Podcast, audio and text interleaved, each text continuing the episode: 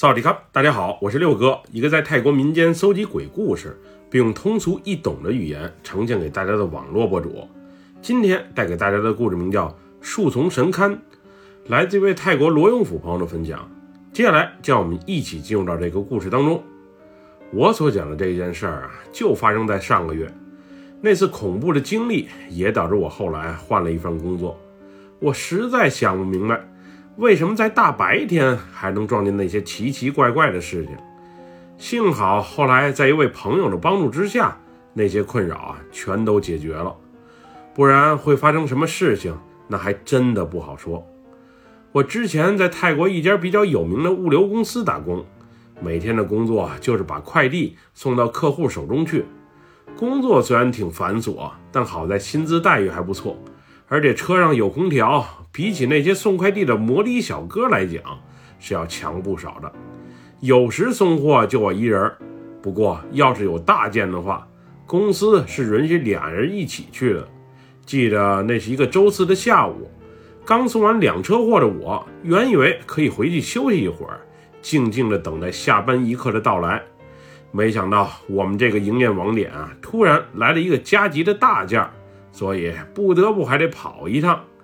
当时我一看地址是在民屋里那边，说句实在话，我是真心不太想去，因为那边正在修路，去还好，回来的那个时间段肯定会赶上大堵车的。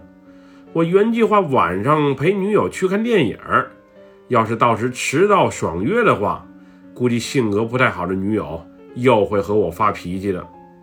我是很想找个借口把这一单啊给躲开。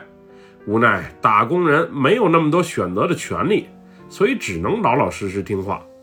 当时因为这批货挺重，一人啊根本就抬不动，所以公司还给我另派了一个帮手，也就是我的同事小易。我当时啊还想有个人陪着出车也不错，一是不那么闷，可以一起聊聊天儿；二是一会儿要真赶上堵车来不及约会的话，那我索性就让小易把车给开回来。自己坐摩的去赴约，当时我的想法是挺好的，谁曾想后来遇到了那件事儿。那会儿是下午三点半左右，我们大约开了二十多分钟，就从公司所在地啊到了民屋里的那条大路上。因为修空铁的缘故，再赶上学校放学，所以从那时起道路就开始有些拥堵。后来边走边停。直到四点半左右，我们才在导航的帮助下抵达目的地所在的巷子。别看周边公寓、餐馆、便利店全都有，但是那条巷子却是格外的荒凉，完全与周边地区有点格格不入的感觉。刚开始，巷子里还是双车道的柏油马路，不过当导航指引我们左拐右拐之后，我们则完全开进了一条土路上。那会儿道路两旁不是荒木丛，就是破旧的厂房和房屋。我当时和小易还聊，这么好的地理位置，这块地还不好好开发一下，建个公寓又或者小区啥的，肯定能卖上大价钱。不过看样子这块地啊是私人的，地主想干嘛完全随自己的心意。估计不是不差钱，就是价钱没谈拢，所以这一大片地啊才一直荒废着吧。有一点奇怪的是，当我们从巷子里的大道拐入到小路上之后，这导航啊就有点不太灵光了。一会儿提示我们直行，一会儿又显示让我们掉头。当时因为我们车大，道路还特别的窄，所以我生怕一不留神车轮陷入到路旁的暗沟里，到时再抛了锚，那可就糟糕了。我那会儿还特意让小易按照货主留的联系方式。和人家提前联系一下，确定好方位。毕竟这导航已经靠不住了。不过小易连打了几个电话之后，那边先是无人接听状态，后来则彻底关了机。我最讨厌的就是这种客户了，送货找不到人，到时丢件了算谁的？况且现在我们连该去的地点都弄不明白了，这可如何是好啊？这时在穿过一条满是小石子的土路时，我那皮卡车的两侧啊，不时剐蹭着两旁的荒草以及树杈。我当时想，完了，要是车被剐了，哪里蹭了，回头交车检查的时候，我又该被扣分罚款了。就在我和小易为今天这趟活该何去何从而烦恼的时候，突然一个光着上身、穿着条破旧短裤的男人出现在了车前，并大力拍打着发动机前盖。那咣咣的拍打声啊，别提多响了。你们来这儿干嘛？赶紧给我滚出去！我这可不欢迎你们。还有些更难听的叫骂，我就不在这里复述了。那会儿一看这情况，我赶紧挂倒档，把车啊又退了出去。不是我想进去，而是导航让我穿这条小路而过。有时对于谷歌地图，我也是服了，好几次了，有大路不让走，非得往小路上引。这回可好，遇到事儿了吧？我清楚的记得，那个男人啊，蓬着头，散着发，皮肤不仅黝黑，上身啊还布满了符咒般的纹身。我看他一手拍打着我们的车头，另一只手啊还握着什么东西。我要是不赶紧走的话，估计人身安全都会有问题的。还好我车技不错，车怎么开进来的，我又怎么开了出去。我边倒车，那个男人啊边叫骂着。总之这一幕的发生，把原本心情不佳的我俩搞得更窝火了。后来我们的车开到了一棵大榕树底下。而眼前更是出现了两个没有路标的路口。那会儿见那个男人没有再跟上来，于是我把车停在了榕树底下，并让小易再给那个货主打个电话。好在这回电话是通了，人家问我们在哪儿。当我提到这棵大榕树的时候，那边啊让我们就在这里等着，他会安排工人骑摩托车来给我们引路的。经历了刚才那一幕的我俩，此时总算是可以松一口气了。我把车窗打开，点了一根烟，吸了起来，而小易则下车找地方去撒了泡尿。没想到我烟还没吸两口，小易就惊慌失措地跑了过来，然后招呼我赶紧走。阿丽，阿丽，走走，快走，快走啊！小易，你这么慌张干嘛？人家不是一会儿过来给咱们引路吗？你就别问那么多了，赶紧走吧。我刚才看见一个老头在树上啊，怒视着我。我确认，那那肯定不是个人。有这事儿？老头在树上，不会是你眼花看错了吧？我这话还没讲完，只见果真有一个老头出现在车前方，大概二三十米的位置。那个老头驼背的严重，正步履蹒跚的往我们这边走着。我先是下意识的瞅了一眼身旁的小易，当我的视线啊再重新回到老头身上的时候，他已经走到我们车前的位置了。这移动也太迅速了吧！我刚要扯着脖子喊一嗓子，问问老头啊到底发生了什么，这时让我终身难忘的一幕发生了。只见那老头抬起右手指向了我和小易，更诡异的一幕是。他那胳膊仿佛橡皮人一样，可以自由伸缩，右手手掌更是一下按在了车前挡风玻璃上。那会儿可是给我吓坏了，我确认这肯定不是人类可以做到的事情。之前有这种技能的人，我只在电影和动漫里见过，今天突然被我亲眼所见，比起惊奇，我俩更多的是恐惧。于是我赶紧把车啊重新启动，然后随便找了个路口开了进去。总之顾不了那么多了，那大榕树底下看来还真不是太安全。也许是我太过匆忙的缘故，我当时倒车的时候好像是撞倒了什么东西，不过具体是什么我也没敢下车去看，毕竟当时逃命才是我们第一选择。就这样，我慌慌张张的把车啊开进了一个巷子。当时我满脑子都在琢磨，那老头的胳膊是如何来去自由、任意变换长短的，而在我身旁的小易则完全呆在了那里，一直没有缓过神来。车也就开进了巷子没多久，一个骑摩托车的小哥就在远处招呼我们过去。我还算是幸运，慌忙之中啊，没把车开进旁边的另外一条巷子里，不然还会遇到什么诡异的事情。那还真不好说。后来在摩托小哥的指引下，我们顺利的抵达了一个稍显破旧的院子。那会儿一同出车的小易已经完全帮不上忙了，不仅精神状态不正常，眼神还有些发愣，并且啊不时冒着虚汗。老板，您这儿可真是太不好找了，我按着导航开，没想到啊还迷了路。哎，以前那条巷子口啊是有路标的，不知道被谁给移走了。一般有人来，我都会让员工在大路巷子口那边等着，把人接过来。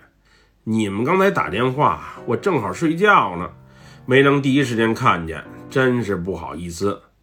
刚才我们开进一条小路的时候啊，还遇到个疯子拍打我们的车，可给我们俩吓坏了。哪条小路？废厂房旁边的那个？对呀，您也知道那个疯子。你说的是那个满是纹身、皮肤又黑又黑的男人吧？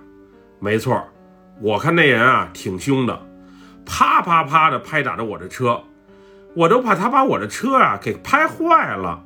这时我明显注意到，老板的目光有些游离，然后小声的嘀咕了一句：“那疯子不是被毒蛇给咬死了吗？怎么又回来了？”真是奇了怪了！我原本还想把刚才在大榕树底下看见的一幕讲给老板听，不过人家好像还有事儿要处理，总之挺着急的，所以已到嘴边的话又被我给噎了回去。不过我还是额外请求，让老板的那个小弟再骑摩托啊，给我们带到大路上去。我是生怕一旦走错了路，又遇到什么可怕的事情。那天原以为回公司会很堵，可是道路比我想象的还要畅通。不过一路上坐在我身旁的小易却始终都是昏昏沉沉的状态。不就是见到一个诡异的橡皮人老头吗？我都缓过来了，你至于吗？回到公司后，因为我晚上还有约，所以啊就匆匆离开了。不过走之前，我还是把车好好检查了一番。车发动机前盖一切正常，刚才那么重的拍击也没造成损坏。车前的挡风玻璃，也就是老头手掌所触及的位置，貌似有一块油乎乎的东西。不过具体是啥，我也说不清楚。又或是之前就有，是我太敏感了，也说不定。不过车的右后方，也就是车灯的位置，刚才确实是撞到了什么东西。有轻微的划痕，但要不仔细看，还真瞅不出来。那晚我和女友一起啊去看了场电影，并一同回了他的出租屋。原本一个浪漫的夜晚会给我俩留下一份美好的回忆。不过，当我半夜搂着女友进入梦乡的时候，一个噩梦却让我猛然惊醒。在梦里，一个满身是血的老太太在地上。向我慢慢的爬来，嘴里还嘀咕着：“你为什么要撞我？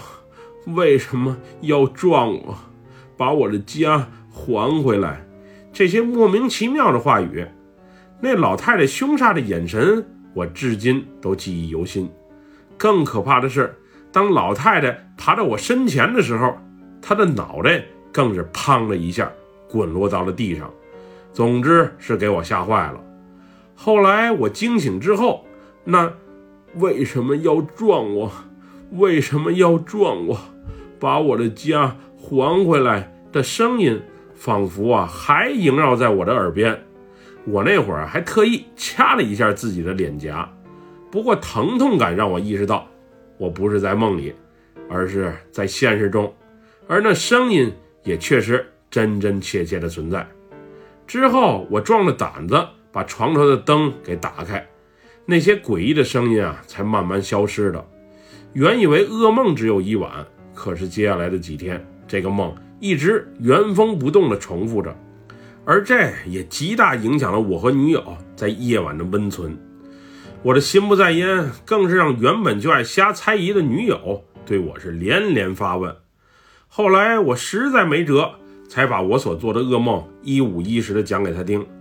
我之前啊不告诉他，主要是他胆儿小，看鬼片都捂上眼睛，堵上耳朵，就更别提这些真实发生的事情了。也正如我所预测的一样，我刚把我的经历讲给女友听，没想到换来的不是同情与理解，而是深深的责怪。她埋怨我不应该给她讲这些，以至于以后自己啊都不敢单独在屋里待了。可我也冤枉啊！你要是不连连逼问，我是啥都不会讲的。女人的矫情真是让人无奈。那件事发生之后，说来也巧。我得好几天都没见过小易的身影，因为平时啊也是各忙各的，各送各的路线，我也没太放在心上。直到一天清晨，小易主动打了一个电话，才把我俩重新联系到了一起。阿丽，你最近还好吗？我从那天之后，每晚都能梦见那个老头，老头总是以一种埋怨且愤怒的眼神盯着我看。也不知道我哪里啊招惹到他了。我昨天和一个懂点法术的朋友聊过这事儿，他说咱俩那天啊肯定是办什么错事儿了，所以才会被记恨的。要不改天咱再和我那朋友一起去那里瞅瞅，不然老头总在我的梦里出现，我是实在没法睡觉啊。哎，你是梦见老头，我是梦见老太太。要不就明天吧，你问你朋友是否有空，咱们啊一起过去再看看。我俩在电话里闲扯的内容远比刚才复述的要多。后来一聊开之后，我们也意识到这几天我俩分别做的怪梦绝对不是巧合。或许那天我们啊是真犯了什么错误。隔天因为他朋友没空，我们没能去成。而噩梦也依旧在夜晚出现，直到之后一天的下午，我们仨人才凑到一起，并重回民屋里那个巷子里。和上回不一样的是，这回我们很容易就找到了大榕树那里。而刚到那里，小易的朋友就看出了问题所在。不光是他，那时的我俩也都看出来问题可能是出在哪里了。只见大榕树下方的一个有点年头的木质神龛倒在了地上，而原本放在里面的一对老夫妇小人偶更是残落在旁边。老头还算是完整，而老太太的人偶胳膊掉了一个，脑袋和身子更是分了家。莫非我俩做噩梦就是因为这个？可能那天我慌忙逃离的时候。撞到的就是这个神龛吧？后来我俩在小易朋友的陪同下去附近的一家佛具店，又买了一个新的神龛。那里啊也有卖祭拜的小人偶的，不过我没敢买，而是去七十一便利店买了两瓶强力胶，把破碎的老头老太太再给重新粘合在了一起。当然，祭拜的贡品也是没少买的。后来一直忙到天都黑了。我们才把那个陈龛啊重新收拾好，新房子也给搭了，老头老太太也给治好了，小易那朋友还帮我们诵了经道了歉，应该噩梦就会离我们远去吧。后来小易那朋友也说，那天小易见到老头现身，可能和他在大榕树底下撒尿有关。这种百年的老树都是有树灵保佑的，小易啊不仅撒尿。我开车的时候还把人家住的神龛给撞倒了，怪事儿和噩梦不接二连三的在我们身边出现才怪。不过也还好，他们也就是在梦里对我们谴责，而在现实中却没有为难我们。自从神龛重新搭好之后，我和小易也确实没再做过噩梦。不过那个巷子附近啊，我此后啊再去就有心理阴影了。现在我在未来岳父的介绍下，得到了一份还算不错的新工作，薪资虽然涨得不多，但是坐办公室比以前要轻松不少。不过我试用期还没过，要是表现不好的话，以后没准儿还得重回老本行。而我和小易偶尔还一起组队打游戏，但其他的时候因为换工作的缘故，交流啊就基本很少了。那件事的发生也让我意识到，万物皆有灵，这世上什么事情都有可能发生。我这还好，犯了错了，还能及时知道自己啊错在哪里。要是一直找不到错误的根源所在，那噩梦又或者灵异事件时刻跟着你，那还真是挺折磨人的。本期故事就分享到这里，喜欢六哥故事的朋友，别忘了点赞和关注哟。咱们下期节目再见，么么哒，拜拜，萨瓦迪卡。